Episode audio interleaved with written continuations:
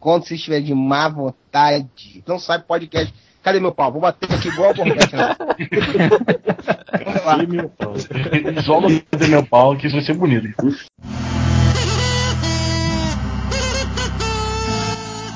Olá, meus amigas. Vocês estão ouvindo o podcast Waheva. Keiten Waheva.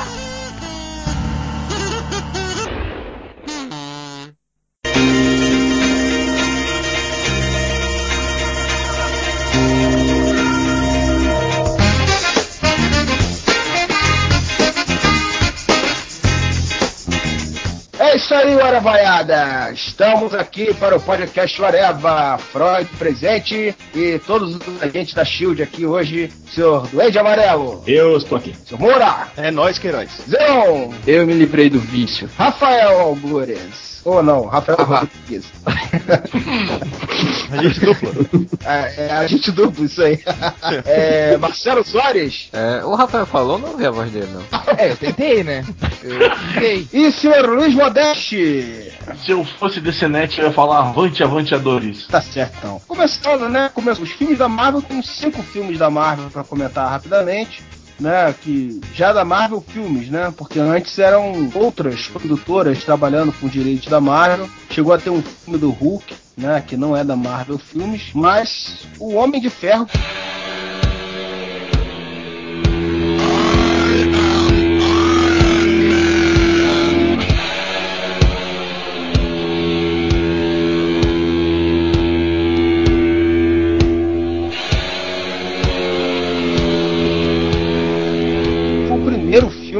da Marvel Filmes, Marvel Studios, né? Que inaugurou aí, vamos dizer assim, a estrada para os Vingadores. Sou Duende, mas e você que é putinha do, do filme do Iron Man? Diga aí. Cara, não sei se a, se a informação procede que eu sou putinha do Iron Man, mas acho que foi um pontapé inicial, assim, certeiro da Marvel, cara, né? O, o Homem de Ferro, que era uma incógnita, né, cara? Como é que a Marvel ia lidar com, esse, com, essa coisa de fazer filme próprio estúdio, não mandar para alguma produtora. Foi o precursor de toda essa nova melhoria dos filmes de super-heróis, né, cara? Outro patamar de filme de super-heróis foi a partir do Homem de Ferro que deu margem para todos os outros filmes para depois fechar nos Vingadores. Isso aí. E no filme do Homem de Ferro, o que que tivemos aí, vamos dizer assim, que fora o próprio Homem de Ferro, né, o início da, do universo Marvel cinematográfico, de ligação, vamos dizer assim, que foi utilizado depois. A gente Coulson já aparecia naquele filme, alguém lembra? Sim, sim foi a primeira aparição dele. Inclusive, eu acho que a gente Coulson devia ganhar um gibi próprio, cara. Que ele, os caras fizeram um, um, um, trabalho que se, que se a gente, que acho que foi o cara que mais apareceu, assim, sendo é, um coadjuvante de filmes de super-heróis, é o cara que mais se destacou, assim, cara. Então, então você pode preparar sua carteira, porque vai ter isso aí, não vai ter revista própria dele também. Tá Quando eu bati os olhos no Agente Coulson, a primeira coisa que eu pensei é, porra, o marido da Old Christine. Eu pensei a mesma coisa. não, e até hoje eu olho pra fuça dele, é o marido da Old Christine, cara. Não é. Não é o jeito. Agora, uma coisa que eu achei foda, assim, que a Marvel já começou com o pé direito, cara, foi a, a escolha do protagonista, né, cara? Robert Downey Jr. é o Tony Stark, né, velho? Não tinha outro ator mais perfeito pra eles terem contratado. Mas é, ele tava se recuperando, né, na época, né? Ele vinha de altos e baixos, mais baixos do que altos. Bem mais baixos do que é, tinha feito um filme que tinha dado alguma projeção mas foi o, o filme dos Vingadores que realmente colocou ele de volta no, no, no holofote, né? né? Mas, senhores, eu Fora queria aí. propor uma pergunta para os senhores. O filme do Homem de Ferro é essa Coca-Cola toda ou o Robert Downey Jr. que dá um show no filme? O Robert Downey Jr. dá um show no filme. Porque eu acho o primeiro Homem de Ferro não é... Eu, a primeira impressão que eu tive assim, do cinema, chorando. Falei, meu Deus, acertaram. Finalmente um filme da Marvel decente. Mas depois eu vi, eu revi, eu revi o filme. Eu acho o Robert Downey Jr. que tá dando um espetáculo. Ele tá tá O resto do filme não segue, cara, a mesma coisa. Modéstia, eu acho assim, ó, a primeira, a, a, o filme, a, a, apresentação dele, a origem do, do, Homem de Ferro, a criação da armadura, toda essa parte eu acho sensacional, muito bem construída. Os coadjuvantes são muito fodas, tipo, a Gwyneth Paltrow, que eu nunca tinha visto fazer alguma coisa decente na vida, fez um papel legal como parceira e mocinha em apuros e tal. O, agora, o que eu não gosto do filme é a correria do final do, do, do Obadiah Stane se tornar um monte de ferro, sem cara. praticamente nenhuma, sem motivação Exatamente. praticamente nenhuma, porque ele já tá por cima da carne seca, tipo, é, aí ele vai lá, enlouquece, bota uma armadura gigante e sai destruindo a cidade. Isso não faz sentido nenhum, tá ligado? Exatamente, parecia um maluco de cientista louco dos anos 60, assim. Exatamente. E o, o final, com, com a forma que ele derrota o, o Monge de Ferro, o Obadiah Stane, também pra mim ficou muito confuso. Eu tive que assistir de novo pra tentar compreender o que que eles quiseram fazer naquele final. Que ficou muito show de efeito especial. Ficou muito. Eu vou dizer, não show de efeito especial. Ficou meio Michael Bay, assim, sabe? Explosão, explosão, explosão e porra, morreu o vilão. Mas assim, o- a gente tem que dizer que tem cenas antológicas. O Homem de Ferro voando com aqueles dois F-22 lá, aquilo lá é pra bater palma assim. Mas aí é que tá, é a parte. Eu gosto do filme, eu gosto de 80% do filme, eu não gosto do final. Eu não gosto da, da- do momento em que o Obadiah Stane pira e bota a armadura de monge de ferro e sai destruindo a cidade. Essa parte eu achei boba. Eu acho que a primeira coisa que causou impacto no filme, pelo menos pra mim, foi no logo no primeiro trailer, porra, os caras atacando Black Sabbath com Iron Man, cara. Aquilo foi perfeito, velho. Mentira que a primeira música que toca no filme é Back in Black. Cala a tua boca. Quando a pessoa perde no argumento, tem que participar o peso. Eu acho que uma, uma das coisas legais do, do Homem de Ferro foi. Assim, eu, eu acho que a, o- a grande questão na Marvel Studios é que eles não sabiam como fazer um filme. O, o Homem de Ferro foi totalmente laboratórios. Então, olhando hoje, com certeza. O cara vai ver um monte de erro e um monte de problema que o cara não, não viu na época e que o cara não viu provavelmente em outros filmes da Marvel. Alguns erros eles continuaram, continuaram fazendo outros filmes da Marvel, mas outros não. Então, como eles não tinham muito por onde começar, a história, se for analisada friamente, não é aquela coisa. Tanto que ela é basicamente uma chupação do Batman Begins. Algumas coisas do, do Homem de Ferro eram coisas que nunca tinham, tinham sido feitas antes. Por exemplo, ah, tu ter um, um herói que é totalmente cheio de defeitos. E essa é uma. Um cara que é totalmente fora do estereótipo padrão do herói que a gente conhece. Outra, um gênio que é totalmente fora dos padrões dos, dos gênios de estereótipo de, de cinema que a gente conhece. E outra, um herói que é totalmente fora dos padrões de herói que a gente conhece, porque logo no trailer já aparecia ele matando geral. Tudo bem que era vilão, não importa. Mas a, a ideia que as pessoas tinham até então sobre herói é: herói não mata. A herói é coisa feita pra criança, então ah, o herói não pode matar vilão. Até então, nos filmes do Demolidor e do Batman, quando eles se deparavam com essa decisão de, de vida ou morte do vilão, a desculpa era que eles simplesmente deixavam o cara morrer, eles não matavam. Homem de Sim. Ferro não, É, cara. Ah, velho, mas ele tava matando terrorista, cara. Terrorista bom é terrorista morto. É bucho na veia, velho. É Não. bucho na veia. Filhos. Say não. what? Filhos. Um pros meus filhos. Um pros meus filhos. Crap! Um pros meus filhos. Isso nunca foi problema. O problema que eles falavam assim, que estranhavam de quem não conhecia o Homem de Ferro, era o Homem de Ferro bebê, zoar com a mulherada, fazer zona tudo bêbado. Aí, e foi isso que o pessoal gostou, foi diferencial. Eu acho que isso que o Modesto falou procede. O que acontece? Muita gente não viu exatamente o filme do, do Homem de Ferro. Um filme. A Ruth! A Ruth! É, ela vai comigo pro Rio, pro Rio de Janeiro. Nós vamos pro médico de sarar a cabeça. E se eu sarar a cabeça, eu vou casar com ela. Eu acho que isso aí que o Modeste falou procede, cara. Porque eu acho que o filme não ficou muito com uma cara de super-herói mesmo. Acho que o pessoal que gosta de quadrinhos enxerga dessa forma. Mas acho que para outras pessoas ficou meio como uma ficção científica de guerra, sei lá. Entendeu? Eu acho que envolveu muito aquela questão dos armamentos, do cara, do, do terrorista, dele ficar preso. Então ficou meio que uma. Eles tentaram aproximar da realidade, né? Não, e ficou em cima da interpretação do Robert Downey Jr., né, cara? Você pode ver que a maioria das pessoas que não curte quadrinhos ou que não lê quadrinhos assistiu o filme e achou o Tony Stark foda por causa da interpretação do, do Robert Downey Jr. Assim, isso daí virou uma pedra angulada na Marvel como um todo, né, cara? É, ele ficou, virou a, Virou o, a segurança deles de, de bilheterias, não tem a menor dúvida. Um ator foda e o personagem que tivesse as tiradas engraçadas, né, cara? E ele, o, o- o filme dele todo é o, o Tony Stark fazendo pequenas tiradas engraçadas o tempo todo. E são muito engraçadas mesmo. Tem coisas ali que a hora que os caras estão bebendo dentro do avião.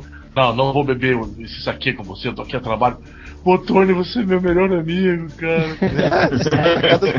é com certeza é- o dos da Marvel que tem as sacadas de humor mais, mais bem feitas. É porque o primeiro Homem de Ferro teve muita margem pra improviso. É o que eu, é o, é o que eu tava falando.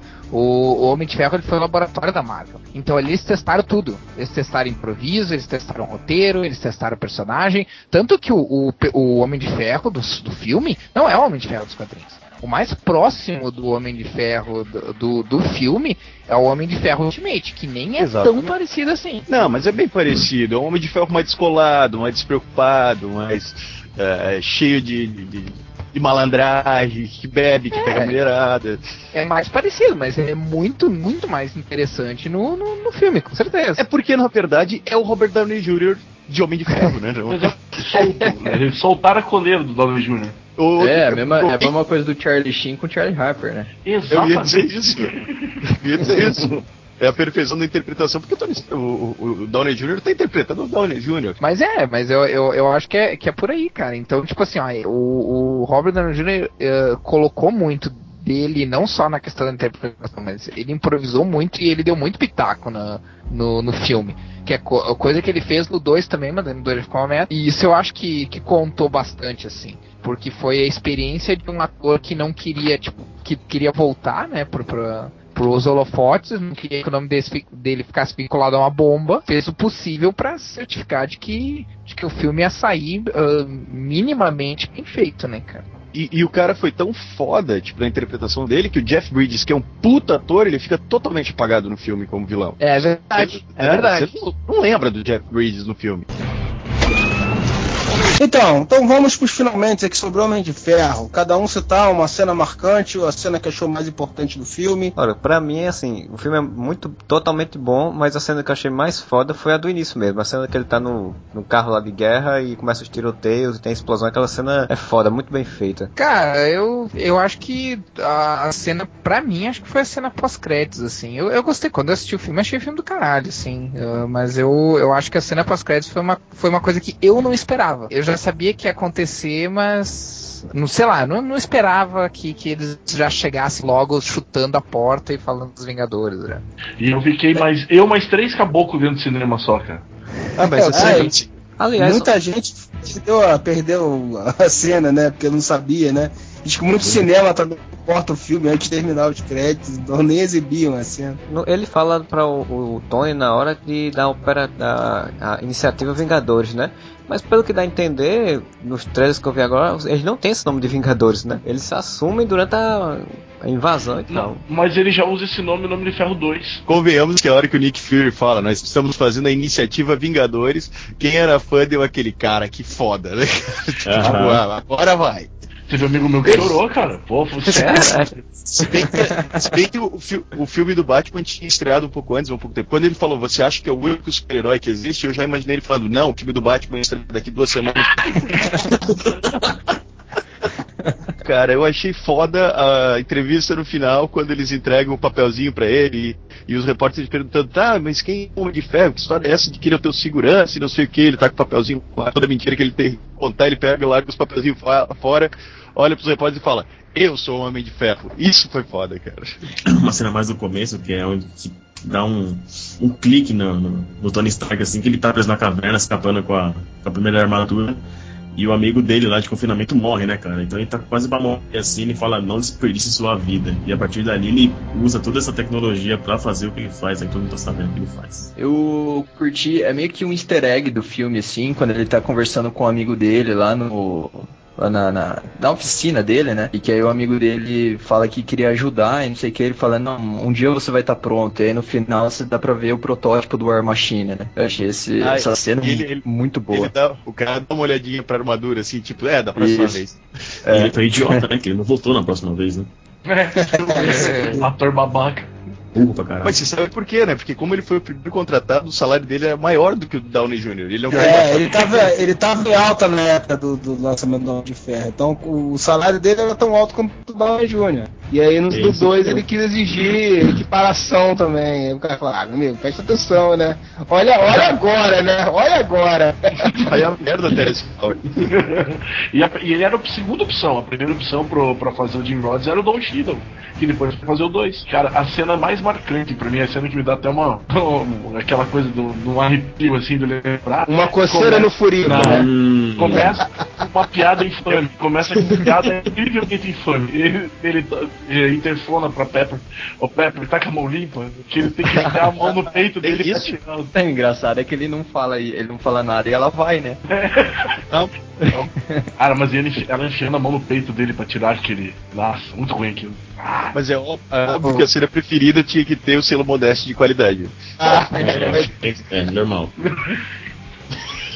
Tinha que, tinha que ter, né? É incrível. Mas ela é palpa toda hora, né, amigo? Tá com a mulher, ela sabe. Ela, o que tiver que fazer pro Tony Stark, ela faz, né? Barba, cabelo e bigode. Bom, é, cara, a cena que eu achei foda, assim, tem muitas, tem muitas cenas maneiras. Eu gosto muito do filme.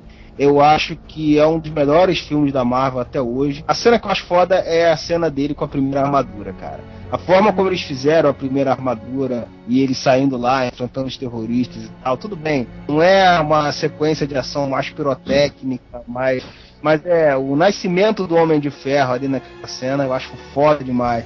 E a armadura É ainda clássica, né, meio velho? Se arrebentando toda no final. eu acho aquela cena muito maneira, cara. A primeira aparição do Homem de Ferro ali. Até hoje eu acho aquela armadura muito foda, aquela primeira toscona. E o Rafael falou tudo, até a armadura dele é falível, né? Ele é um herói falível o tempo todo, né? Pô, até na, na cena, uma outra cena legal também, que é, foi a jogadinha que eles fizeram com o negócio do congelar a armadura, né? Quando o cara sobe pra, vai lá pro alto, altas temperaturas e tal. Aí daí fica os circuitos e tal, e aí depois ele usa isso contra o Monge de Ferro numa sequência também. Aquilo também foi muito bem bolado. É, se bem que não, vamos, vamos pro segundo filme, e quando a gente falar do segundo filme eu vou falar sobre isso aí. É, Agora vamos, vamos passar pro próximo, que é o Hulk, né? Que foi filmado no Rio de Janeiro, Oi Lombarda. O Bruce Banner trabalhando numa fábrica de refrigerante da Tex, Cola, sei lá. Ai, cara, é algum daqueles laranjinha muito ruim, né? Porque é, é, Laranjinha é água da serra. diz. é aquela cor de detergente que. O- depois do sucesso do, do, do Hulk, já falou, ó, do, do Homem de Ferro, ó, agora o Hulk, né? Vambora. O Hulk agora vai chutar bundas no cinema. E aí teve um- uns certos problemas lá ego, né? Por causa do o Edward Norton interferindo. Na verdade, o Edward Norton, falam também, queria proteger o filme de, alguns, de algumas ideias que não eram tão fiéis aos quadrinhos e tal. Mas eh, ficou assim, tentando resgatar o Hulk que o pessoal conhece mais também, né? Misturar um pouco o Hulk do seriado com um Hulk que não é só um cara pintado de verde, né? Mas tinha meio essa pegada do cara fugitivo, estilo seriado, tanto que eles usaram até a música do seriado, né? Cara, e olha, eu acho um filme injustiçado. Eu sei que muita gente aqui vai dizer que não gostou, porque o filme é uma merda. Mas eu gosto pra cacete desse filme. Eu ia dizer exatamente isso, cara. Eu, eu ia dizer que eu não sei o que, o que que as pessoas reclamam tanto desse filme. Esse filme do, do Hulk, bom, é isso. Exatamente. Que tirar. Porque o Hulk não é um personagem muito. Do, do- do- tem que fazer muita coisa com ele. Assim. O Hulk é um personagem basicamente simples. Você pode escrever histórias muito complexas. Mas o personagem é simples. Eu acho que o, eu acho que o, o que aconteceu com o filme do Hulk é que ele sofreu com problemas de corte na edição. Porque tem vários, vários problemas de edição nesse filme. E aí, mas se o cara prestar atenção no filme, o cara vê que não são problemas de roteiro, são problemas de edição. Porque inclusive tem cenas que, que aparecem nos trailers do filme que não aparecem no filme. Do Dr. Samson. Aparece, todos os quadros do Dr. Samson no, no trailer não aparecem no filme. Foi cortada. E aí, por causa disso, tem coisas que não fazem sentido. Tipo a parte que ele tá com a, com a Betty Ross, no, no- acho que na universidade, no, na casa dela, e aí no depois ele tá dizendo que vai na, na, na rodoviária, não sei o que, e aí no outro dia ele aparece na universidade, do nada, assim. Tipo, é, tem uns cortes muito sem sentido no, no, na história, mas dá pra ver que é porque é problema de edição. A edição é que criou os furos do roteiro, não é o roteiro que é furado, no caso. Sim. É. E, e aí se pode culpar o Sr. Kevin Feige e o Sr. Avi Arad, que ainda tava na época da Marvel, que fecharam o palco com o Edward Norton e depois retalharam. Depois que o Edward Norton saiu, retalharam o filme. Só tem uma coisa que não dá pra defender, que é o pendrive de Titanic. O Hulk embole, sai correndo, depois vomita e tá lá todos os dados dele. Diga-se de passagem que os pitacos do Edward Norton foram as melhores coisas do roteiro, inclusive o, a participação do Dr. Samson foi ideia dele. Do Lu Ferrino. Do Lu É. Ferrino, exatamente. Foi tudo ideia É, do é Edward é, Norton. Fã, é que ele é fã de quadrinho também, né? Ele era fã da série e ele é fã de quadrinho também, né? Ele foi contratado como co-roteirista também, não só como, ah, como ator. É, o que eu acho que, que aconteceu também que o, o público é, esperava um filme menos de perseguição como foi o de Ang Lee, né? Já esperava alguma coisa que fosse mais, tipo, sei lá, um- uma lógica mais Planeta Hulk, digamos assim, que era o Hulk enfrentando uma ameaça direto, o filme do início ao fim. Aí eu acho que aí, isso aí que deu um pouco que o público não, não, teve tanto interesse assim nessa coisa de dessa conspiração, digamos assim, de intriga, de ser o azul, ser o verde, e vai pra lá e vai pra cá, né? E o, público se afastou também por causa do filme do Ang Lee, né? Que apesar de eu não achar o filme ruim, mas ele é um filme que não é público em geral, assim. Ele é um filme mais parado, mais denso, mais psicológico. Quem viu Hulk viu, ah, é Hulk 2, eu não vou ver essa merda, sabe? O público em geral, assim. Agora, cara, assim, o que, que vocês acharam da escolha do Abominável, né, como vilão? Assim, como ficou? Nossa, ficou uma bosta, cara. Não, não tem nada a ver com Abominável. Eu achei que ficou um vilão legal pro filme. Mas não ficou Abominável, ficou qualquer outra coisa. Mas não- Eu acho que ele teve um problema, né? Assim como o Homem de Ferro, né? É, que começou a se repetir no- nos filmes da Marvel. Você tem um vilão que é igual ao herói, assim. É uma. Uhum. Né, não tem, enquanto o Hulk do Ang Lee ele enfrentava uns cachorrinhos mutantes e, e no final um homem absorvente, sei lá das quantas, né? O nesse- Sorvente é um nome muito escroto, cara. eles tentaram colocar a mesma coisa que apareceu no Homem de Ferro, né? Uma versão, sei lá, mais bombada do mesmo herói. né? Só que eu acho que ele tá muito mais agressivo e perigoso como o Tim Roth do que como o Abominável. Ah, sim, é. Ele como Tim Roth eh, teve um combate meio. Né, E, e é muito estranho ver depois do filme do Hulk o cara como vilão e aí você assiste a série Light to Me. Não lembro exatamente se, se teve essa referência, mas parece que eles usaram o, soro do super soldado nele, não foi? Uma coisa Sim. assim? E tem Sim, lá o a- Laboratórios Stark tudo. Na verdade, a, a origem do Hulk, ela, é, no- ne- nesse filme, ela tá mais ligada com a origem Ultimate do que com a, com a origem original da, da questão da explosão da bomba gama, né? A- na história ali é um negócio que tem a ver com a bomba gama, mas é uma. Eles estão tentando reproduzir o soro do super soldado, né? É, os raios gama são usados para ativar o soro do super soldado, uma coisa assim. Eu acho que falando desse negócio do vilão, eu, eu, eu sei que eu sou uma minoria nesse caso, mas eu acho que o grande problema é a questão do, do tipo assim, ah, ele é um super-herói, a gente tem que ter um vilão à altura. Eu acho que aquele medo de, tipo assim, a- a- aque- aquele medo de ter o fator Superman, ah, a gente vai botar um vilão que é só humano contra um cara que é super poderoso, hoje em dia não, não cabe mais. Ah, então daí eu acho meio foda, mas eu acho que a ideia de, por exemplo, uh, usar só, só os militares, fazer os militares usando tipo assim uma tecnologia foda, uma tecnologia criada especificamente só pro enfrentar o Hulk, tipo até aquela questão dos caça-Hulk e tal. Pô, eu acharia muito mais foda do que pegar um vilão como Abominável. Não que eu não acho legal, mas eh, eu acho meio foda essa forçação É assim de que usou- tem que ter o super vilão para enfrentar um super-herói, sabe? É, e porque usou a mesma técnica do primeiro, que, o- que nem o Giro falou, né, cara? No primeiro, no Homem de Ferro era uma armadura mais foda que a do Homem de Ferro, no segundo é um monstro mais foda que o Hulk. Tipo, é o É, mesmo. É, é o Nemesis, né? É o personagem exatamente oposto do. do é o bizarro do, do, do herói. Mas eu acho que eles fizeram isso, Rafa, porque eles tinham que, de alguma forma, no final, transformar o Hulk em herói. E ele não ser sempre o cara perseguido pelo exército, teoricamente, o, o, o monstro a ser perseguido. Eles queriam transformar ele no herói no final do filme. Ah, e é isso que é, tá acontece. certo. Ele vira o super-herói, né?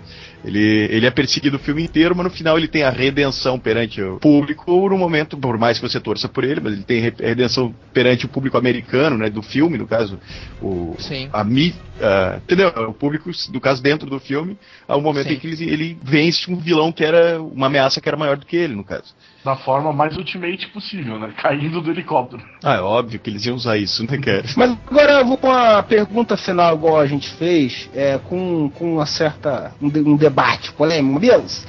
Cara, você não acha que o problema também do filme do Hulk, tudo bem, ele pode ter tido seus problemas de roteiro, ele pode ter suas qualidades também e tal. Aquela parada do refrigerante, encontrar ele com refrigerante, aquilo não cola, cara.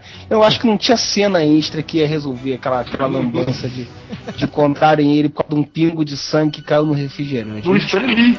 Do Stan Lee. É, puta que pariu. Mas tudo bem. Agora é o seguinte, cara, o que eu acho desse filme é que ele não empolga. Ele não empolga de verdade. As porradas e tal, tudo bem, as cenas de porrada, mas o filme em si, ele não, sei lá, não, não é cativante, assim, tá certo, ah, você acabou de ver o Robert Downey Jr., o cara é carismático pra caramba, o cara arrebentou, mas o do Hulk acaba sendo um contrário demais, assim, não tem nada que me empolgue no filme, assim. Eu não tenho nenhuma cena empolgante pra citar, cara. Olha. É a pós-crédito, assim, que nego É. vai criando a expectativa Uhum. só, porque do filme em si não tem nada. Olha, eu posso estar muito fora da realidade, mas eu discordo de você, Ju. Eu discordo, cara, porque eu, a cena, a cena da perseguição no Rio eu achei muito legal. Achei, a, achei que, que a tomada, né, a toada do, do filme que ela correria, que ela vai, que ele vai, eu achei que prende, você vai, você quer saber o que vai acontecer, pelo menos pra mim, assim, entendeu? E com as pessoas que viram comigo. Eu acho que todo mundo saiu empolgado quando assistiu. Justamente esse fato que não foi um filme tão parado quanto o do Ang Foi um filme de ação. Você tinha aquela correria, tinha perseguição, teve as batalhas. O que não empolgou foi o final. O final, eu posso dizer pra você, a luta dele com o Abominável foi bruxante. Opa, estamos, ve- estamos vendo um- uma, uma repetição aí também, né? Um padrão. É, a luta final foi, foi bruxante como a do Homem de Ferro, tá certo.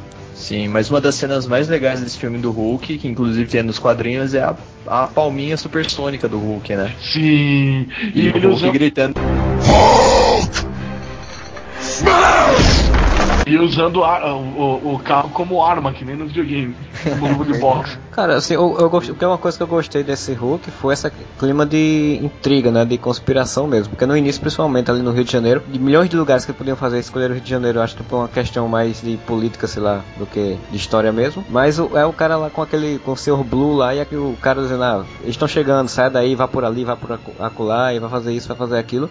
Deu um clima bem legal do que era a série, né, antiga de, do Hulk. Que era a ideia exatamente do Norton de, de fazer. O mais fraco da Marvel Studios pra mim é esse Hulk. Tudo bem que eu não, não sou fã do personagem, não sou muito, muito amigo do Hulk, mas o filme pra mim assim não me marcou, cara. Eu assisto o filme, pra mim é um filme qualquer. Eu, eu- me marcou mais o filme do Ang Lee, porque é uma bosta. É, eu sei que é inferior a esse, mas me marcou por ser tão ruim o filme do Ang Lee, me marcou mais do que esse aqui da Marvel Studios, cara. Não tem cena que eu lembro desse filme que fala, puta legal. Eu lembro, eu lembro o filme ruim do Ang Lee, fala, caralho, aquele era muito ruim. E esse, com- apesar de ter o, o, o Edward Norton e tal, que é fodão atuando, mas eu não lembro, cara, de cenas assim que fala, puta, aquela cena é legal pra caralho. É um filme do Hulk pra mim, normal. E falando do Edward Norton, eu queria fazer um parênteses que a, a Marvel também usou a mesma técnica do, do, do primeiro, do Homem de Ferro, que foi chamar um ator foda Aham. pra, né, pra, pra fazer o protagonista, tipo um ator cult, digamos assim, bilheteria mesmo. pra segurar a bilheteria e é um ator cult, né? Eles chamaram um Tom Hanks, um, um, Sorry! um aliás, o Tom Hanks não, Tom Meu Cruise, um, Deus, o Tom Tom- Hanks caralho. Ué, Bruce Banner, de Bruce Banner ia, ué. Aí ia ser o Tom Hanks o filme todo gritando "Wilson!"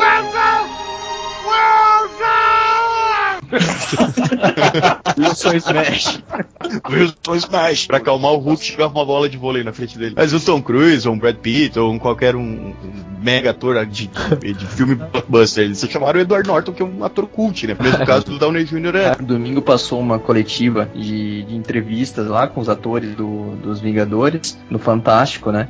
E aí eu tava assistindo com, com a minha noiva, aí mostrou o Mark Ruffalo, né? Como Hulk, ela olhou assim, nossa, não é o mesmo do outro filme? Eu falei, não. Ela, puta, pegaram o cara do De Repente 30. Eu falei, nossa, puta, é verdade. Pegaram o cara do De Repente 30. Que horror. Cara, eu imagino se não fosse ele, tinha que ser o vocalista do, do Weezer, tá ligado? Nossa. Agora, cara, isso que o Modesto falou do, do líder, ele é tão, mar... tão impactante, tão marcante que ninguém se lembra dele, né? Ninguém lembrou de falar do líder, cara. Não. Eu vi tem tanto tempo que eu nem lembrava do líder no filme, cara. Líder, pô, Sebastian Vettel. Tim Roth com a- o soro do super soldado enfrentando o Hulk. Aquilo eu achei maneiro. Pô, foda pra caralho essa cena. Só que eu acho uma outra cena anterior um pouquinho a essa, é a transformação do, do Banner em Hulk ali na universidade, naquele corredor entre os prédios, eu achei muito foda. Cara, eu achei muito foda. É meio bobo, assim, falar, mas eu achei muito foda, cara, a cena que ele pega a Beth e leva pra um. Tipo um. um come uma montanha, assim, e começa a chover. E ele, e ele começa a, a brigar com, com o, temporal, assim, e quando começa a dar Ah, um raio. sim. Cara, eu achei aquilo sensacional, assim. Eu achei que aquilo mostrou muito bem, assim, o, o que que era o Hulk, sabe? O, o Hulk Hulk, não o Bruce Banner, sabe? Posso tirar a tua inocência nessa história, Rafael? Porque. Segundo, Não, faltava- pode. segundo constava aquilo lá era pra ser uma cena em que o Thor era pra ser uma referência do Thor e o Hulk gritar pro Thor. Não, não é pelo. Ele não tá gritando contra o trovão, ele tá gritando Ah, contra mas o Thor. isso, né? e, Cara, isso pra mim é, era Ah, boato. isso é- isso é viagem, isso é viagem, Isso aí isso é nunca viagem, foi. né? Nunca foi É isso, é, confirmado. o, o Cara, cara- a, gente- tá- a olha, pessoa. Não, não. A pessoa que eu fala sei? isso. A Então, pessoa que fala isso é a mesma pessoa que fala que viu o escudo do Capitão América no primeiro filme do Homem de Ferro. Então, eles levam o entretenimento a sério. E tava escrito lá, se procurar, vai estar lá. Ah, não, mas mas- Ah, mas sa- sabe o que, que foi isso? Sabe o que foi isso? Alguém viu essa porra desse relâmpago, aí botou na internet assim e começou o, o boato, né? Ah, mas eu acho que era o Thor chegando ali. Aí a Marvel É, Studios do- falou: não, era mesmo, a gente interligou tudo, vocês viram? Vocês notaram? Vocês são espertos pra caralho. É, ela tem uma de Lost. É nesse. É no, é, é no filme do Hulk que no final aparece o Mjolnir no deserto? Não, o nome Não. dos dois. Não, não. Ah, tá. Não, eles poderiam falar, né? Que a cena é o Mjolnir caindo na Terra. É, no filme do Hulk tem uma história de que apareceria o Capitão América congelado lá no Ártico. mas que Mas eu é acho- boato.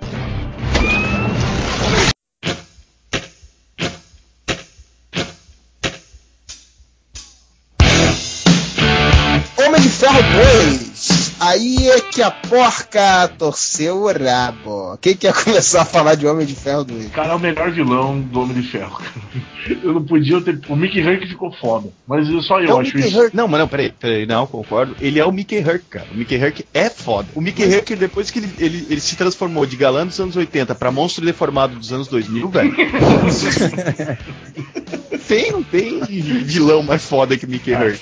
Pra mim, o Homem de Ferro 2 ele é um filme muito bipolar, assim, porque ele, ele alterna momentos muito foda com momentos bizonhos, cara. É, eu acho que no Homem de Ferro 2, o que tinha no primeiro filme, que é o grande vilão, era o grande vilão físico e rival, né, intelectual, vamos dizer assim, na questão né, de controle da- das armas e tal, num personagem só. Nesse eles tentaram criar dois, né? Eles tentaram colocar um, um vilão intele- é, rivalizar comercialmente, intelectualmente com ele, né? Que era o Justin Hammer, que era um cara extravagante que nem ele, e que era alívio cômico total, né, do filme. E colocar um outro vilão físico, né, com uma motivação pessoal, que era o personagem do Mickey Rourke. Ficou uma coisa muito confusa, né, cara?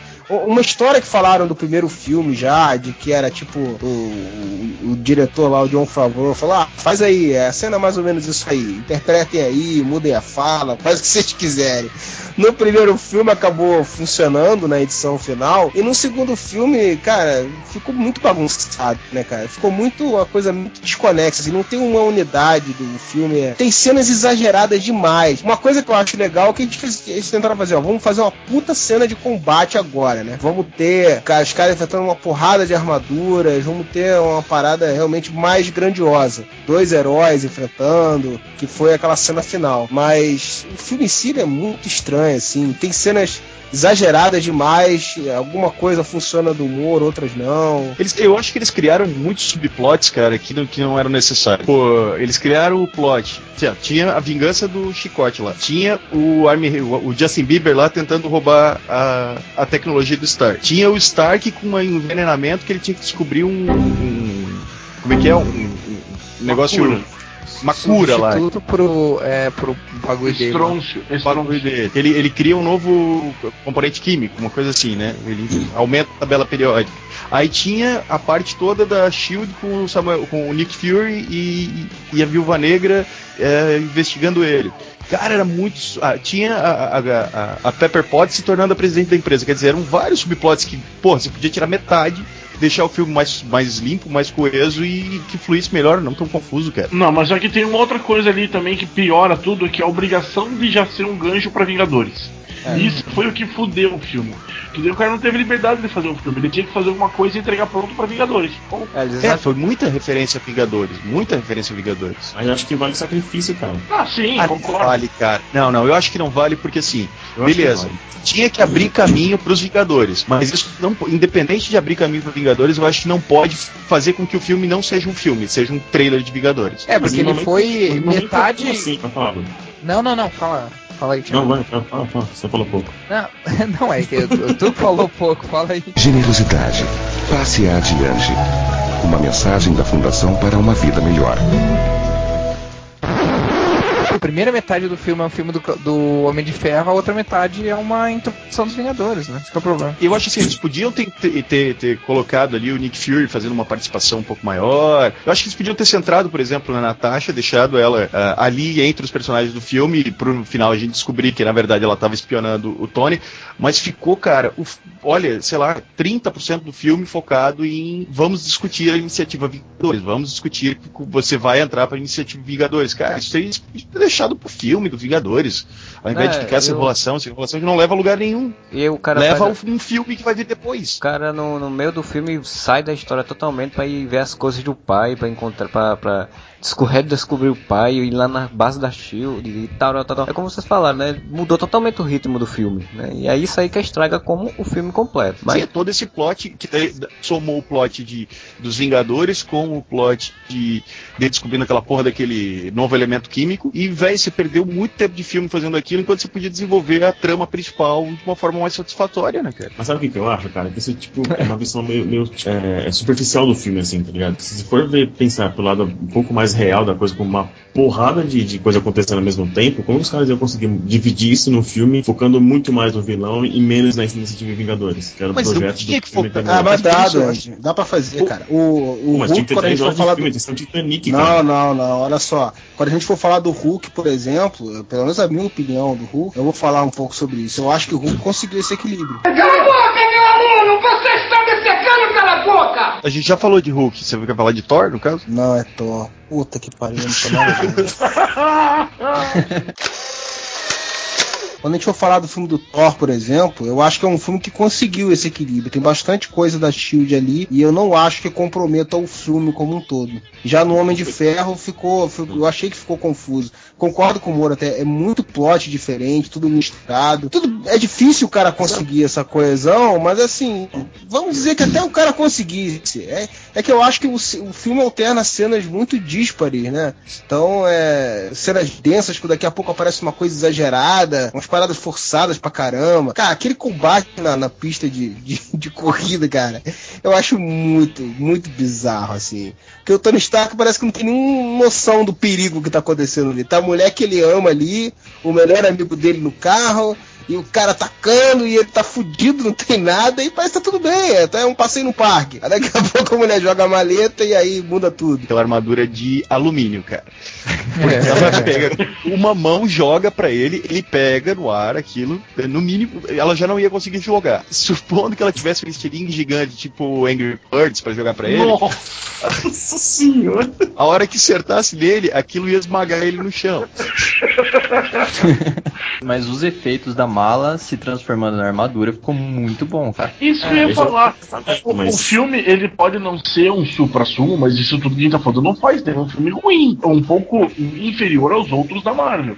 Mas ele não é um filme ruim, eu acho ele um bom filme. Eu acho ele superior ao filme do Hulk. O que eu falei da mala ali é lógico, cara, liberdade poética. O que pra mim incomoda no filme é que ele é confuso. Eu acho que se eles tivessem se atido ali a- a- aos dois vilões, no caso, né?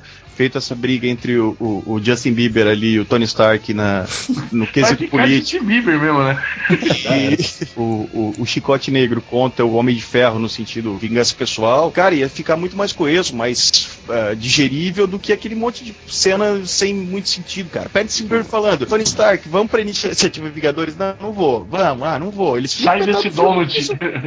Mas o que aconteceu no segundo filme, que foi pouco citado também, que já era demonstrado no primeiro filme que ele bebeu pra caralho. Então no segundo filme ficou um pouco mais evidente o vício dele na, na, na- na cachaça, né? É porque Então, ele queria aquela- morrer. Ele ele queria também tirar tudo, que as pessoas ficassem com a imagem ruim dele. Pra que quando ele morresse não fosse muita coisa, entendeu? Não, mas então, mas no segundo filme que os caras dão mais, a- mais abertura pro gibi clássico lá, que é o de- o Demônio da Garrafa. Sim, mas aquela cena que ele tá bebendo e fazendo merda com a armadura é justamente pro Jim Rhodes pegar a armadura dele.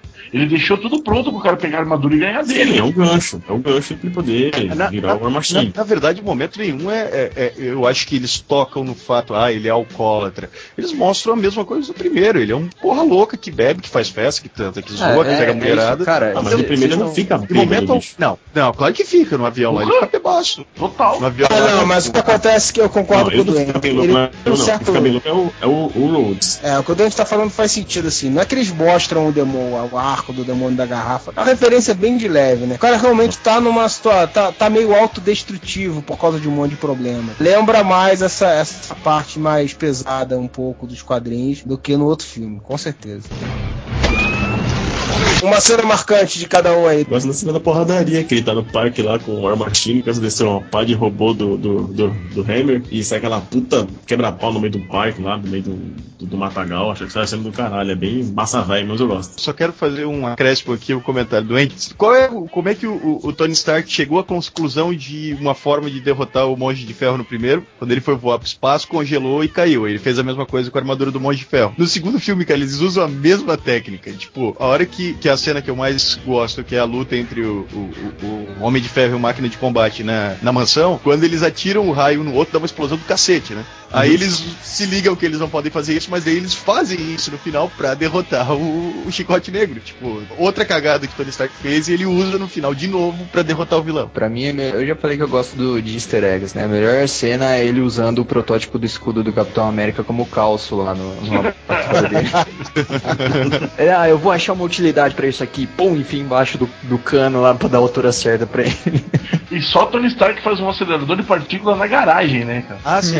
Pode parecer babaca, mas é aquele começo dele no Senado, quando ele pega aquele iPhone 9, sei lá o que dele, que ele começa a mexer no computador, todo mundo mostrando aquelas imagens, né? do- do- dos testes do, do Justin Bieber pra fazer armadura. Aquela cena é muito engraçada, cara. É muito legal. Ele- ah, e, e sai dando beijinho, dando tchauzinho popstar ainda. É, eu privatizei a segurança do Mundial. Aquilo ali é muito, muito ator, né, cara? É, não é Robert personagem. Downey, é, Robert Downey Jr. Downey Jr. feio. Sendo Robert Downey Jr. Exatamente. Ele faz o mesmo jeito de cumprimentar na coletiva da Comic Con, cara. Ele sai igualzinho. Cara, eu acho que todas as cenas que mostram o Homem de Ferro usando a cabeça ou usando a ciência pra pra vencer, eu acho foda. Aliás, eu acho que esse é o melhor, o melhor mérito dos filmes da Marvel, assim. É diferente da maioria dos filmes mostrar que a, que a ciência pode servir pra resolver as coisas e não só causar problema. Não, pra mim a melhor cena é Scarlett Johansson vestida de viúva negra. Gostosa pra caralho essa mulher. Sou doidinho pra meter o peru. Pois é, ninguém tá citando isso. Pô, Uma salva de palmas agora. Uma salva de palmas agora. Tá, salva de bronhas.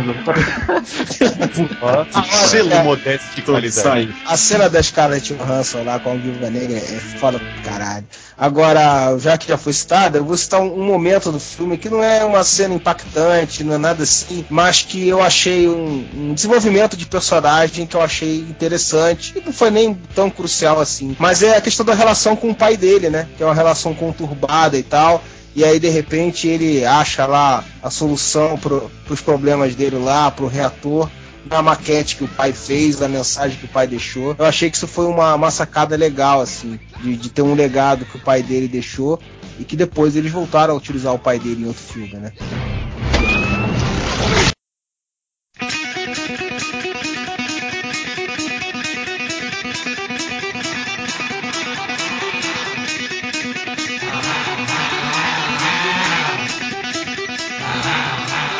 Vamos agora para o poderoso Thor, que foi dirigido pelo Kenneth Maria Braga E que, é, que foi o desafio, o desafio de misturar agora a magia, né? Antes estava tudo baseado em ciência, e de certa forma, é, por mais que você tente explicar de outra forma, né? Alienígenas, o cacete A4, ele tem aquela imagem ligada à, à magia, né? De ser um herói místico, poderes mágicos, de Deus, não sei o que lá. Conseguiram, né? Colocar isso de uma forma legal no filme. Não fica nada polêmico, não envolve polêmica religiosa, nada do tipo, porque é um pipocão, é um blockbuster. Mas os caras conseguiram ter essa coesão, né? De junto com o universo, uma coisa que parecia que todo mundo tava temeroso como é que ia ser isso aí. Eu acho que assim, é, eu queria já fazer um comentário que daí eles já pegaram um ator agora totalmente desconhecido depois da merda que deu com o, com o Edward Norton, né? Aí pegaram um ator desconhecido já pra fazer, pra não dar merda de ninguém se meter, de não querer cobrar uma- um bilhão de dólares de cachê no próximo filme tal. Só que o lance aí de magia e tecnologia, cara, eu acho que tipo, ah, eles explicaram que, ah, não, a magia é uma tecnologia que você não consegue explicar. Não, cara, isso foi uma desculpa, porque, cara, é magia, velho. Tipo, os poderes do Loki não é tecnologia, cara. É impossível ser tecnologia. O cara fica invisível, domina a mente das pessoas, se teletransporta de um lugar pro outro, ah, é magia. Não é. Essa foi só uma desculpa esfarrapada que deram pra conseguir encaixar no mesmo universo que vivia o Hulk e o Homem de Ferro, né, cara? Aí você bota numa pseudociência de que eles são, entre aspas, alienígenas. Você sabe lá que característica esse, esse tipo de ser diferente consegue desenvolver. É, mas eles fizeram isso de uma forma super subjetiva, assim, porque em momento algum eles falam, não, Asgard é outro planeta, ele fala que é outro reino. É, mas tá você acha que ia ser melhor se ele tivesse feito um troço Não, mais. mas eu achei genial isso, não tô criticando. Eu achei muito genial a forma que eles fizeram. Eles, eles não chegaram e disseram, não, o Asgard é um outro planeta e eles vêm pra cá de nave e coisa do tipo. Eles são alienígenas de uma forma literal. Eles deram a entender que é outro lugar. Entenda É, como o- quiser. O Entendeu? ponto, é, o, o ponto do, do, do humor é que não, na- eles não disseram em nenhum momento que é tecnologia ou que é magia. Eles disseram que existe, ponto. Existe no, no, no- no mundo do- da Marvel. Eles não, não, não especificaram ao, ao que que ao que, que é a é natureza daquilo. É. E, e eu, achei isso entendi, legal, porque eu ao mesmo que é tipo um planeta, cara. Pois é, mas aí é que tá. Em algum momento eles falam, é outro planeta, eles não falam isso, eles deixam você entender, eles mostram ali os não- quando reinos, não sei tá o quê. Na- Quando eles quando vão ele tá mudar. fogueirinha- quando ele tá na fogueirinha lá com a Natalie Portman, ele não faz um esqueminha de desenho, tipo como a Ele árvore. desenha aquela árvore lá. E aquela árvore não é necessariamente o universo, podem ser dimensões diferentes, podem ser reinos É, é, a crença, é a crença do povo dele. Não necessariamente é uma coisa. Ah, é Literal. Árvore da vida, árvore que liga os reinos, não sei o que lá. É a forma como eles enxergam aquilo dali. Da mesma forma mas como aí eles, que tá. eles querem explicar os sete dias que Deus criou o mundo em sete eras. lá. Exatamente, exatamente. E me- mesmo porque, tipo, isso pode ser considerado, como falei, um outro planeta, outra dimensão, assim como para as religiões que, né, as religiões reais, reais, as religiões vivas ainda, dizem que o inferno ou o céu seriam outras dimensões também, ou coisa do tipo. Não tem uma especificação. Isso que eu achei genial no filme, a forma que eles tiveram essa sacada de não, não dizer assim, ó, é magia, é, são deuses, e não dizer, não, são alienígenas e, e desmistificar completamente o negócio. Mas nem acho que foi tanto o ponto do filme. Eu acho que o que faz o filme ser legal é uma baita numa história legal, uma direção muito boa, o cara soube segurar muito bem os atores. Podia muito bem ter virado uma galhofa, um circo, um carnaval do Rio de Janeiro. E o troço ficou coerente, ficou bacana. Porra, Anthony Hopkins como o Jim matou a pau, eu achei. Achei que ele introduziu muito bem os personagens. Achei foda, cara. Achei, um- eu achei Não, não, não, Marvel. Eu, eu, eu não tô dizendo que o filme é bom por causa disso, eu tô dizendo que essa sacada, porque, tipo, eu acho que o grande desafio de um filme do Thor era exatamente como é que a gente vai encaixar ele no universo Marvel que já existe. Sim, eu acho que o que mais queimou a cabeça dos caras é como é que vamos fazer a porra da ponte do arco-íris. Que ficou Nessa legal pra caralho. E, Mas porra, isso ficou muito bom, o Kenneth cara. Braga, o Kenneth Maria Braga lá, tinha isso bem claro desde o início lá, quando ele, quando ele entrou no, no projeto. Ele tinha já a ideia de como fazer e tal, e meio que misturaram, né? Uma coisa fantástica com, com uma pseudo-tecnologia também. Sim. E além do, da escolha do, do Thor, ta- do, desculpa, do Odin com o Anthony Hopkins e tal, a escolha do Chris Hemsworth como, como Thor também ficou muito boa, cara. Porque era um ator totalmente desconhecido, né? E ele conseguiu fazer toda aquela imagem de, de príncipe, de príncipe de Eternia. Ele tava indo tão bem. Muita informação, velho. Jesus, Desculpa, é o esqueleto eu- lá no cara, filme. Tenho, desculpa, tenho um certo problema de verbalizar as coisas na minha mente. Mas, enfim, e passar toda aquela, aquela ideia de, de príncipe de Asgard, né, orgulhoso e tal, acho que ficou muito bem no filme. É, eu acho que a caracterização ficou muito legal, assim, né? Porque do início ele é aquele cara arrogante, até mais fodão, né? A parte da luta do início é muito mais legal do que o que vem depois em termos de combate. Porque ele é aquele cara autoconfiante, arrogante, marrento pra caralho. E depois ele passa por uma brochada fenomenal. Aprendeu a ser humilde. Merda, um fudido. E aí tem a humildade e aí começa a mudar o, a- o raciocínio dele, né? Já que entramos no quesito da humildade, eu vou dizer, eu gosto muito do filme, mas o que me incomodou um pouco no filme é porque eu acho que faltou dar uma ideia de tempo no filme, coisa que você tinha nos filmes do Homem de Ferro. Vamos supor, no- nos filmes do Homem de Ferro você tem uma noção de tempo, por exemplo, no primeiro Homem de Ferro, do momento em que ele cai lá no, no Afeganistão até ele se tornar o Homem de Ferro, você tem uma, uma passagem de tempo, você vê a construção do que, personagem. é, que mostrássemos assim, alguns eventos e tal. É, passou- você vê a construção do personagem e tudo mais.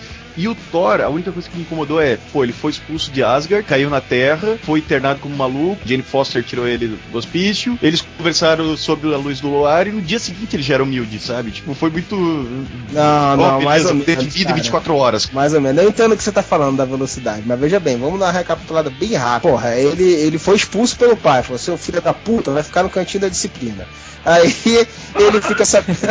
Por, por causa da merda de que ele fez, por causa da merda que ele fez, mês iniciou-se uma guerra do gigante de gelo com Argan. O pai dele morreu.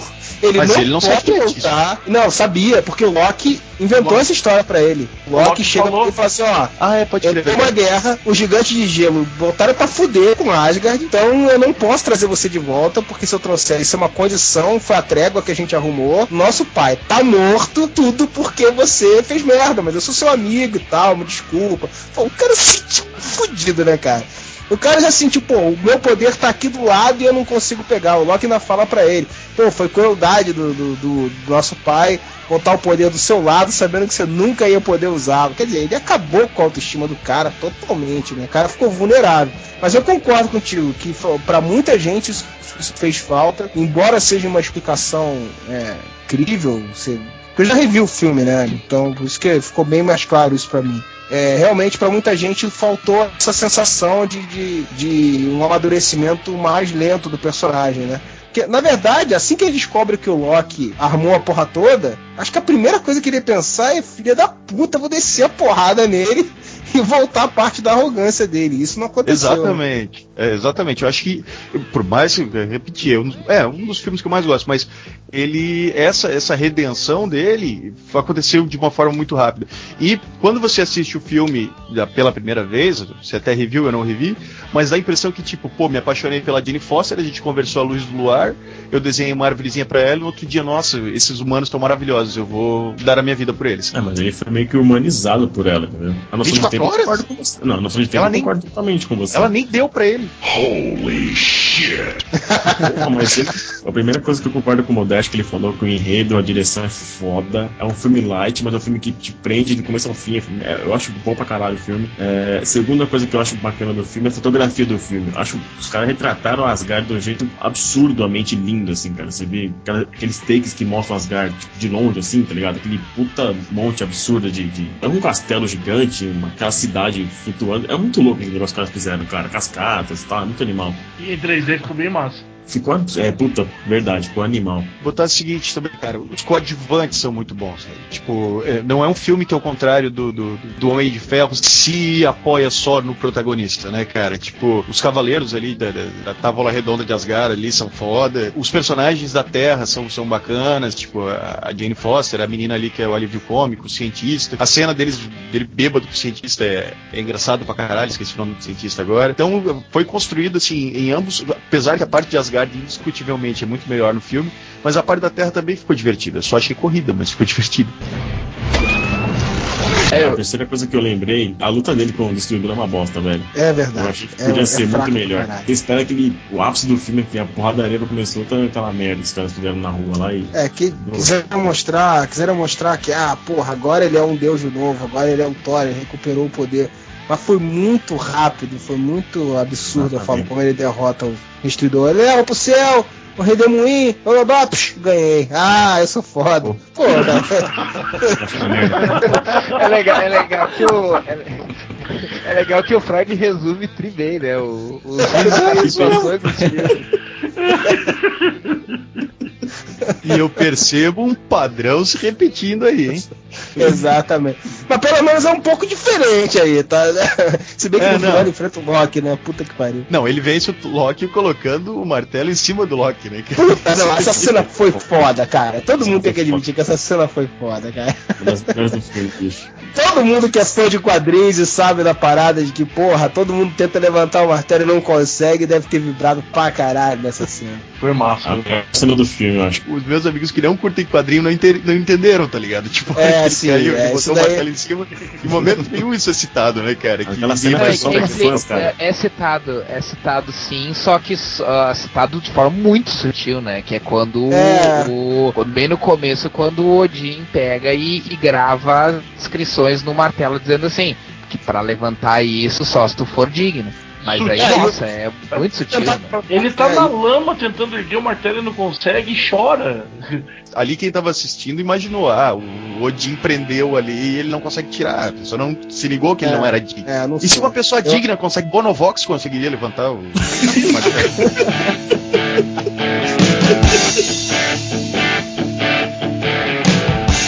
achei ele uma cena legal quando o Destrutor chega na Terra, que os caras da SHIELD estão olhando assim, "Que- que negócio é esse? Outra armadura do Stark? Aí ele fala assim, não sei, aquele filho da puta nunca me conta nada. Cara, a cena que eu achei mais interessante assim, do Thor, que eu achei massa, foi a cena exatamente essa do martelo, que ele tenta pegar e não consegue, né? E começa a chover e tal. É muito parecida com a cena quando ele é derrotado nos Supremos, que ele tá caído lá, sem armadura, sem nada, fudido e chovendo, e ele lá, meu que pai, por que me abandonaste? Achei muito foda a luta do contra os gigantes de gelo. Eu achei que foi melhor que a luta, as lutas finais. Assim, foi. Foi a melhor luta. É a melhor Ah, cena. Aquela parada dele rodar um martelo e fazer uma chuva de pedras em cima dos caras que muito foi foda. Foi muito maneiro. Então, pra mim também essa cena é o ápice quando ele voando atravessa a cabeça daquele monstro gigante. Ele Entra pela boca e sai tipo, um tiro de pro meio da testa do, do, do monstro. Eu lembrei de duas coisas aqui. É, da primeira é uma que tem muito a ver também com uma parte dos Supremos, quando o Loki aparece pra ele quando ele tá preso na base lá, e aí o Loki tá, tá conversando com ele, só que aí de fora você vê e a sala tá vazia, ele tá tipo conversando sozinho, e que os caras acham que ele é louco, né? Isso é bem, bem cena dos Supremos também. E a outra coisa que você que eu achei engraçado assim é o contraste, né? Quando você tá vendo os caras em Asgard, aquela grandiosidade, aqueles monumentos, castelos e tal. Porra, que foda a roupa, as armas dos caras. Quando eles vêm pra terra, cara, parece ridículo, né? Os negros andando daquele jeito na rua. Tanto que tem até piadinhas do- dos dois agentes da Shield, né? E aí, alguma Sim. coisa fora do comum, não sei o que. Ah, não sei, deve estar tendo algum encontro de fantasia. Eu tô vendo a Xena, o Robin Hood e o Jack Chan. é muito boa, cara. Essa foi uma gag que funcionou totalmente, né? Todo bem. mundo no cinema riu. essa Eu concordo com o Marcelo, foi a melhor cena que ela de tentar levantar o martelo e não conseguiu. Eu já falei no meio do podcast que era a cena do, do, do martelo em cima do Loki, mas eu vou citar uma outra só pra ser diferente. Logo depois que o Moura falou dessa cena que o Thor vara a cabeça do monstro lá, o pai dele chega aquele cavalo com pá de pato, que esqueci o nome do cavalo. Tem um nome específico do cavalo, esqueci, me fugiu agora. Ventania. Sai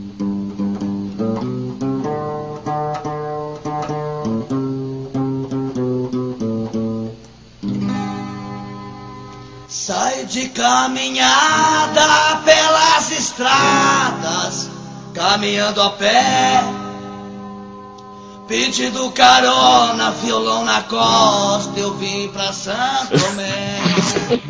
Ai não! Louco, louco, louco, merda. E ele chega todo um raio assim, e acho uma cena emblemática pro filme assim, que ele é atrás de um raio assim, o cavalo empinando, fodão assim, meio Ana Raiz a trovão, assim, sabe? Bem- bem- Eu diria mais, é muito Beto Carreiro aquilo. É, Eu ia, eu ia falar que tem uma cena praticamente idêntica no Senhor dos Anéis, mas a referência na Raiz é Trovão ganhou.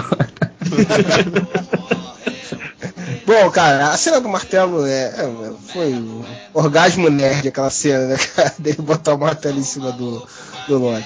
Mas, cara, uma cena que eu vou falar que. Uma coisa que a gente não falou aí, falando do, do filme todo, é que a trajetória do Loki é a mais interessante, né? Porque ele é aquela, aquele cara que você acha que é um filho da puta desde o início, mas se você for olhar bem, ele não é realmente filho da puta desde o início, ele é invejoso, né?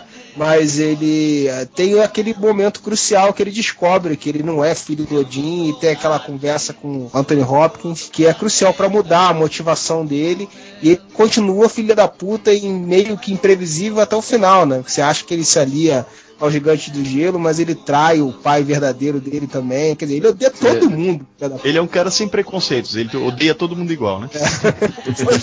Na verdade, o Loki se desenvolve a partir desse momento aí, que ele vira realmente e assume o, o Deus atrapassa ali, na verdade, né? É, a trajetória dele no filme eu acho muito legal. E aquela cena mais dramática que, que mostra ele discutindo com o pai e, e o Odin ficando fudido por causa disso, foi uma cena muito bem, muito bem feita, assim. Show de Mas todos os vilões da Marvel até então, ele é o que tem a motivação mais, mais legal, mais bem elaborada, que você consegue se, é, tipo, entender ele como um personagem, não só como vilão do filme. Ele é um, um dos personagens com que tem motivação. Enquanto nos outros filmes da Marvel, tinha sempre o vilão que tinha o plano do mal, sabe? É, que nem o Caveira Vermelha, né? Que é motivação pra caramba dele. Lembrar que o Thor também não é calcado só no, no super-herói, sim, também na, na mitologia, né, cara? Então tem isso também, Sim. né? Tem muita motivação na mitologia ali. Isso eu acho que é reforça um pouco.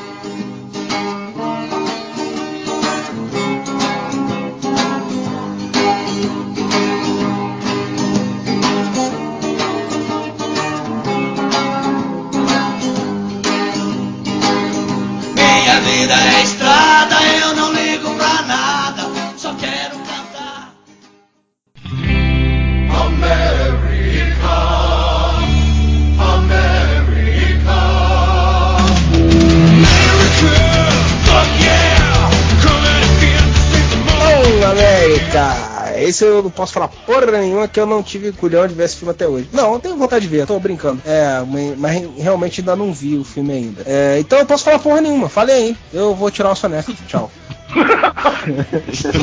Então eu vou falar.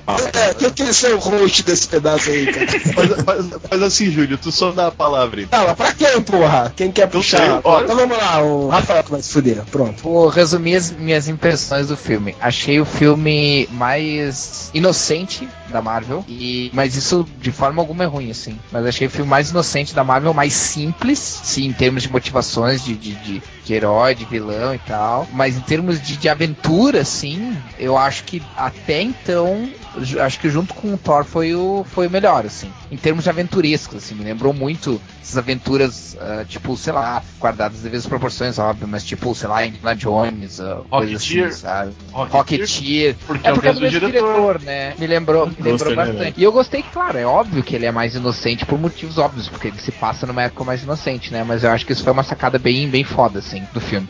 Eu concordo com tudo que o Rafael disse e só, e só coloco uma coisa. Chris Evans calou minha boca.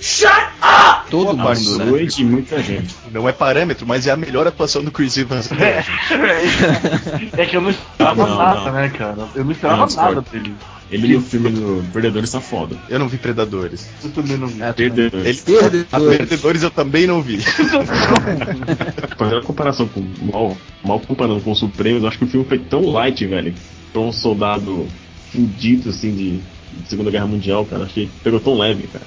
É porque ele pegou uma outra revista, ele pegou as aventuras do Capitão América como referência. Exatamente, E é inocente. Eu sei, mas. O Capitão tipo, América- Mas tipo, por isso que eu falei mal comparando com Ultimates. Tipo, eu que podia ser um pouco mais densa essa parte de guerra do, do filme, de dramatizar o cara, de ser um, um soldado filho da puta que faz tudo pra ganhar a guerra. E ele não é, ele é cheio de, de altruísmo e. É o, Então, o, ele é o ca- Capitão ele é o cap- era clássica, né? Ele é o Capitão América do universo tradicional, né, cara? Isso, É, né? na verdade, foi isso que me fez gostar do filme. Porque, pra começar assim, eles quiseram retratar, pelo que eu entendi, o Capitão América como entre os personagens que iam participar dos Vingadores, o cara que era um herói no, no sentido literal da palavra. Ele é um herói clássico. Então você vê que enquanto no, no filme do Homem de Ferro nós- a gente tem um cara arrogante e tal, tipo, vida, vida louca. E que. Vida louca, né? descreve o Ah, vida louca. Nada. eu, eu acho que. é inclusive, motoboy. Ele, não, mas você não viu que ele tem colado um adesivo na armadura Vida Louca? com K ainda. E, e, ele se torna um herói. O Thor é um cara arrogante, filho da puta, que se torna um herói. O Hulk não é um herói, é um cara, tipo, um loser que, que vira um monstro gigante. O Capitão América, desde a primeira cena do, do filme, Steve Rogers é um herói. Ele não precisa de uma motivação para se tornar um herói. Ele é, na síntese, um cara altruísta. Então ele, ele quer se tornar um herói. Tanto que tem a cena que pá, é piegas pra caralho, mas resume bem isso, que é quando o, o, cientista lá que vai fazer a experiência pergunta se ele quer ir pra guerra para matar nazistas. E ele fala não, que ele quer ir pra guerra porque ele quer ajudar as pessoas que precisam de ajuda. Tipo, é, é, é a síntese do altruísmo, assim. Ele é o personagem que foi criado para ser o Superman da, dos Vingadores. Como a cena da granada também, né? Exato, a cena da granada, que ele se atira, ele magrelo pra caralho, se atira lá pra, pra, pra proteger todo mundo. É piegas pra caralho? É, mas a intenção é essa, é mostrar um cara que Funciona. tem os. Exatamente. É piegas que eu quero dizer que vai ter gente que vai dizer, sabe, que coisa babaca. Isso Não, que, mas... o, que o Moura falou é exatamente o que eu achei foda no filme. Porque, tipo assim, eu realmente tinha muito medo que eles retratassem o Capitão América como Capitão América do, do Ultimate. Porque não importa o que falem do Ultimate, cara, o Capitão América do Ultimate é só outro soldado. O que faz o Capitão América ser foda é justamente ele ser um soldado que não pensa como soldado, ele pensa como um humanitário. É isso que faz dele o herói que ele é. E eu tinha muito medo que eles tirassem isso do, do filme. Eles deixaram isso de forma bem simples no filme, uh, mas isso foi o que eu gostei. É mostrar que, tipo assim, ele não é o Capitão América porque ele é um soldado, ele é o Capitão América porque ele é um homem bom. Para mim, essa, esse é o, é o resumo é o resumo do filme. Tanto que para mim o mais legal de tudo foi o, o doutor ter chegado para ele e dito assim, cara, não importa o que aconteça, não muda o que tu é. É isso que faz de ti a ser o que a gente precisa, o que, o que eu escolhi para fazer parte desse experimento. Que eles podiam ter escolhido qualquer um. Podiam ter escolhido um, um, o cara mais fodão, o cara mais forte, o cara mais bem treinado. Uh, e não, eles escolheram o cara que tem bom coração. Eu, para mim, por mais piegas que seja, cara, para mim é isso que faz o Capitão América. E não ele ser só mais um soldado uh, fodão no meio do, de uma batalha. Tem um monte de soldado fodão, porque Segunda Guerra, se tu sobreviveu é porque tu era um soldado fodão. Ou tu era um covarde, tu escondeu, né? Soldado, soldado fodão era a melhor adaptação do filme, que é o Buck, né, cara? O Buck foi é. transformado no soldado fodão. Tipo, um cara bom e tudo mais, só que ele era o, o, o estereótipo do cara fodão. Ele era a cara referência que... pro, pro Steve Rogers, né? Exatamente. Isso eu achei sensacional no filme, cara. Fazer essa inversão de valores, ao invés de botarem o Buck, o Robin do, do, do Capitão América, eles transformaram ele no melhor amigo do, do, Steve Rogers, que era quem o Steve Rogers almejava ser um dia. Não, e tem bem a origem da SHIELD, bem a origem do que vai ser mostrado mais pra frente. Eu, eu achei que eles meio que foi meio. Não, eu acho que não, não, não contribuiu para ficar pior. Mas eu acho que foi meio idiota, assim, por exemplo, mostrar ele sendo encontrado uh, no, no começo, porque eu acho que invalidou totalmente aquela cena final em que ele acorda na, na cama e ele e ele se liga que o rádio tá dando um jogo que não é. Ah, sim, tirou a surpresa. Errado. Peraí, mas isso Porque, aí tipo tem... assim, é óbvio que tu. É, é óbvio que o cara tá vivo, né, velho? Tipo, não, sabe, eu acho que perdeu essa surpresa, assim, de chegar ali. Ah, não, é. E... Você não entende. Rafael, mas foi o seguinte: eles atropelaram a cena que o diretor tinha feito colocaram a cena que era que era para aparecer no final no final do no, no pós-créditos era a cena do Capitão América acordando. O filme era para acabar com o menininho brincando com a lata de lixo, ela falando que era o Capitão América e tal. Era pra acabar daquele jeito e o pós-crédito, o Capitão América acordando. Só que como eles queriam colocar um trailer dos Vingadores, eles puxaram essa cena pra frente antes dos créditos, depois colocaram o trailer dos Vingadores. Atropelou ah, tudo, ficou uma bosta. É, não, não. Tá é, isso aí é a cena que o pessoal fala que já foi filmado pelo Joss Whedon, é isso? Exatamente. É, já é filmado. É que o que o Rafael falou é perdeu o fator de surpresa, né, daquela cena. Perdeu a, o impacto da cena final dele no meio de Manhattan, assim. É, pra quem não conhece, né, o, o personagem perdeu totalmente. Mas enfim, é, tá, tá explicado por quê, né, mas ficou estranho, assim, mas... Eu queria falar um negócio que eu achei foda no filme, e daí referente ao filme mesmo, é que o que eu reclamei do Thor, daquele negócio do personagem evoluir muito rapidamente, cara, que eu achei muito foda em Capitão América a forma que eles fizeram isso. Pô, hum. a princípio ele ser só uma propaganda de guerra, né, usando aquele uniforme tosco, aquele, aquele negócio das apresentações, até ele estar tá numa apresentação próximo a um negócio de guerra, o Buck ser capturado, mais com um monte de, de outros soldados, e daí ele botar no peito e dizer, não, agora eu vou vou resolver essa merda. Chega de, de ficar palhaço do, do, exército. Aí ele pegar o Howard Stark, eles irem pra, pra, até lá e resolver a parada. E daí, aquele momento, ele se torna o Capitão América, né? cara. E Essa, essa evolução do personagem achei muito foda. O vilão, no caso do Capitão América, é o Caveira Vermelha, com a Hydra sendo tipo um braço do, do- dos nazistas, né? Isso. E uma coisa que eu não entendi. É, o Caveira Vermelha ele tem a cara tudo fodida, então era uma máscara que ele usava. Quem que ia escolher a cara do Hugo Weaving pra usar? Ah, velho, na boa, mano, eu queria ser o agente Smith, se eu pudesse uma Então- vez na vida. Ele ia fazer o quê? A cara do Sean Connery. Não, é, tipo, Cara ah, eu do- posso escolher qualquer cara do mundo, vou escolher a cara do Costinha, né? Eu escolheria o Costinha. Bom, mas vamos, vamos pros finalmente então. É, uma cena marcante de cada um aí, começando pelo Marcelo. Cara, a cena assim, cara, o filme tem várias cenas massas, não tem aquela sequência de dele se atirando em câmera lenta com a trilha sonora eu também acho foda. Mas a cena que eu acho melhor, assim, que eu achei muito boa pela adaptação que foi feita, foi a morte do, do Buck, né? Ele cair ali, o- quase que o drama dele caindo e o Capitão América tentando segurar ele, eles fizeram boa adaptação dessa cena. Tô me contando spoiler, eu não vi o filme, porra. Cara, posso, posso discordar totalmente com o Marcelo que eu acho que a morte do Buck foi tão whatever, assim, tipo, do nada, tipo, morreu e não teve impacto, assim. Lembre-se, o corpo foi tirado, o corpo foi tiraram o corpo de lá, ele vai ser um soldado invernal ainda. É, não, não esqueçamos que ele foi encontrado numa mesa de experimentos lá, né, antes de, de ser resgatado. E, cara, no, um dia que a gente tava conversando off, off, né, e sobre o filme que eu comentei que. E que foda, né, cara? Vocês notaram que quando ele vai cair do avião, ele perde o braço, né? Então ele vai virar um soldado invernal e o Vini concordou comigo que ele realmente perde o braço. Eu menti, na verdade. Me diga mentirinhas, tô demais.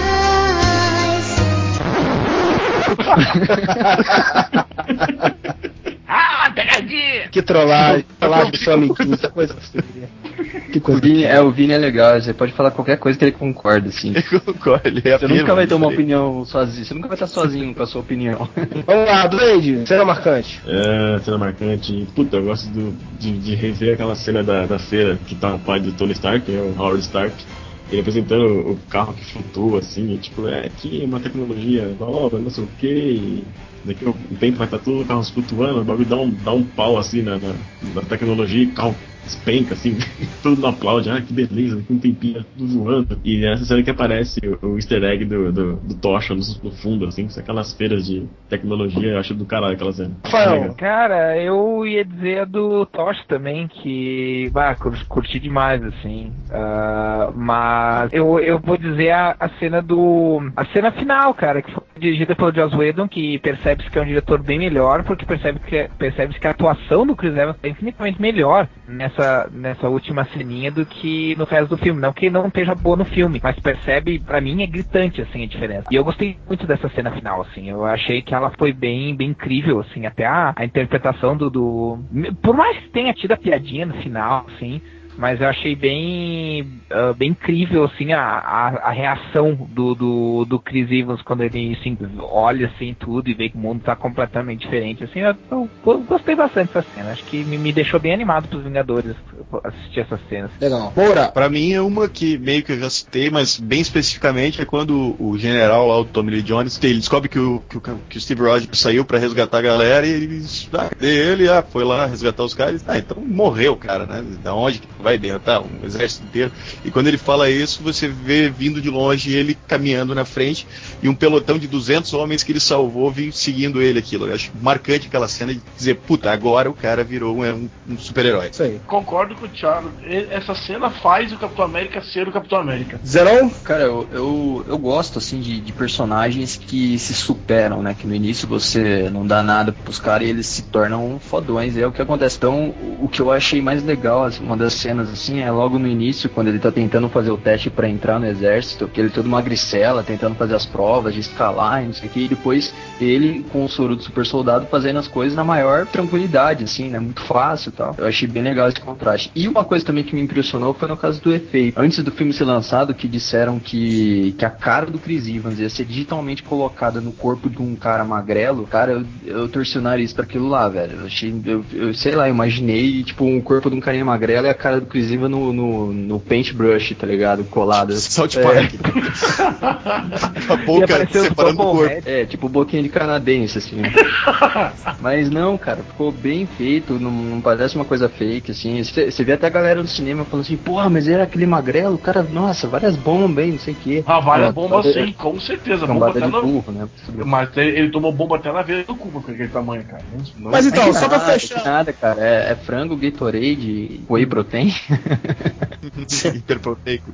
Mas então, só pra fechar o papo sobre o Capitão América, então, uma curiosidade aí. Vocês falaram de várias cenas aí, todo mundo falou de cenas marcantes. E uma coisa que eu temia pra esse filme, parece, pelo que vocês falam, parece que confirmou. Ninguém falou de um combate assim, da cena do combate, da ação em si, né? Foi fraca, mais fraca do que a média. é, A ação nesse filme foi, né? Pelo visto. Cara, eu achei foda a cena da invasão do. Quando ele vai fazer o resgate. A cena de- dele invadindo é, é legal. Só que realmente, se você for parar pra pensar em efeito especial de luta, não tem como bater os três anteriores que tem caras com superpoderes fudidos. E, mas é que o Caveira Eu- Vermelha também foi um vilão decepcionante, eu achei isso. E, e eu acho que pecou, eu acho que manteve a fórmula de o, a luta final ser decepcionante. Eu acho que as lutas Exatamente. do filme são legais, mas a luta final é bem postinha, Dentro- assim.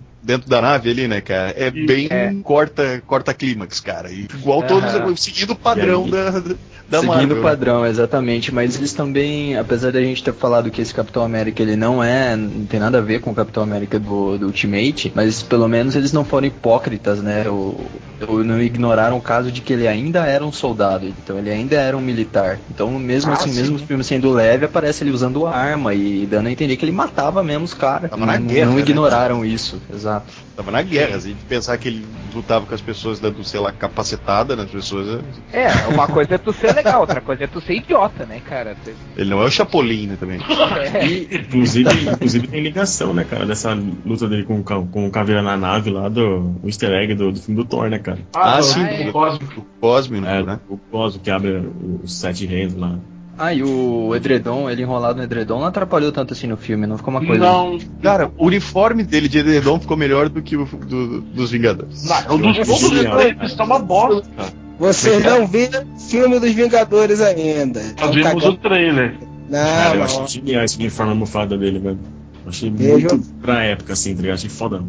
Cara, sério, o do uniforme do filme do Capitão América é muito bom, Freud. Você tem que ver. O capacete dele é perfeito, cara. A máscara ficou perfeita. A máscara dos Vingadores é uma Tem-. Porradaria. É, vocês concordam então? Eu não vi Capitão América, baseado no que vocês estão falando aí. Thor e Hulk são os filmes que se sobressaem. Os outros ficam bem abaixo do esperado. Concordam? Quesito Não. porradaria? Homem de É, Ferro não. e, e Peraí, Thor. quesito porradaria? É. Ah, ah, eu não gosto. Não, o Homem de Ferro 2 e Thor, se for em porradaria. Ah, eu acho Thor, cara. Acho que o único que teve uma luta Não, é. realmente empolgante, que foi a contra os Gigantes do Gelo, na luta final, acho que foi o Thor, cara. A do Thor, sim. A, menor, a melhor cena de ação é a do Thor. É que eu gosto da luta do Hulk, acho que o Hulk com o exército também é tão legal quanto a luta do Thor contra o Gigantes. Ele dá um Disease Esparta no, no, no Jim Ross. Ah, sim, sim, sim, essa cena, essa cena é foda, cara. Ele dá um desesparta, assim, de- destrói, né, o... Destrói o cara. É, essa foi legal mesmo. E agora então, melhor filme até o momento. Cada um eleger o seu favorito. Senhor Luiz Modeste, melhor filme da Marvel até agora. Thor. Zenon, Thor. Duende. Thor. Eita, lavada, hein? É, Moura, Capitão América. Marcelo, Eu prefiro o Capitão América também. Rafael. Eu fico entre o Thor e o Capitão América. Não, Não, fica é. não. Vai, Tá quase tendo um empate histórico. Cara, eu não, eu não consigo, eu não consigo decidir, cara. Eu, eu tenho coisas que eu achei melhor num, que eu, que eu achei pior no outro, que eu achei melhor num, que eu achei pior no outro, e assim vai. Então, eu- os dois. É, eu não tenho Capitão América pra votar, seria, seria injusto eu votar. Então, como o Rafael deu quatro votos, deu, deu um voto pro Thor e um pro Capitão América, então acho que o Thor venceu de 4 a 3 aqui, né? Mas eu, cara, dou uma menção honrosa pro Homem de Ferro 1, cara. Que eu acho que tem seus defeitos ainda pro seu primeiro, mas é, o carisma do Downey Jr. arrebenta e é um filme muito legal. Tem muitas cenas foda que eu gosto muito. Ganha na, ganha na trilha sonora. É, não, é, Thor é um filme melhor, como, como um todo. É um filme mais correto, acertado, é, em muitos aspectos. Mas eu, eu coloco ele no mesmo nível do Homem de Ferro. Eu acho os dois um tão bom quanto o outro. Por algumas qualidades que o Homem de Ferro tem e por ser o pioneiro, né, e o próprio carisma do Downey Jr. que, que fazem diferença ali. Agora só uma coisa, prepare-se para as putinhas do Downey Jr. reclamando nos comentários que ele que o Homem de Ferro não ganhou nenhum voto dos outros. A, a Mari vai ficar doente, mano. A, Ma- Nossa, se a Marianne Rodgers. Rodgers ouvir esse podcast, ela vai, vai dar cria. Ela não gostou do, do Homem de Ferro 2. Vou falar muito mal. Ela não lê mais uma leva, relaxa. Pega nada. Então é isso, galera. Espero que vocês tenham curtido aí esse podcast sobre os Marvel Studios. Semana que vem, mais Marvel Studios. Só que agora, os Vingadores. Preparem-se, vejam aí no cinema, vale a pena. Eu já vi, eu já vi. A minha filha número 2 não viu, mas eu já vi. E até o próximo podcast. Whatever!